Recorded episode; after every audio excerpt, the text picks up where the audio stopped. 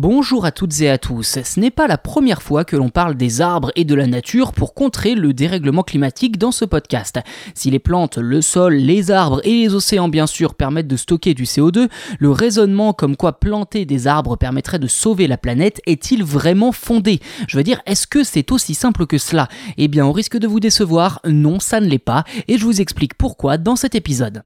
La seule équation simple et efficace sur laquelle il est impossible d'avoir un doute, c'est que si l'on veut contrer le réchauffement climatique ou à minima le limiter, il faut réduire nos émissions de CO2. Cela passe donc par réduire la consommation d'énergie fossile, privilégier les transports en commun et les mobilités douces comme le vélo par exemple, limiter les voyages en avion, consommer local et éviter les importations de l'autre bout du monde, ou encore plus simplement éviter le gaspillage d'électricité, d'eau ou de chaleur dans son foyer.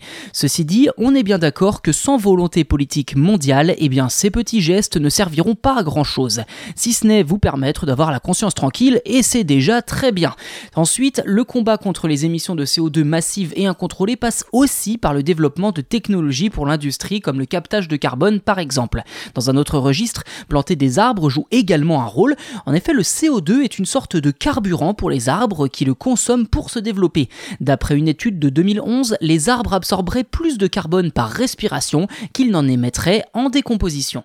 Dans cet esprit, la Chine envisagerait de planter des arbres sur une superficie représentant 4 fois la taille du Royaume-Uni. Ceci dit, certains scientifiques se montrent un peu moins enthousiastes. Ces derniers rappellent en effet que les feuilles des arbres absorbent plus la lumière du soleil que les champs ou les sols nus. Les forêts renvoient donc moins d'énergie solaire vers l'espace, ce qui entraîne un réchauffement.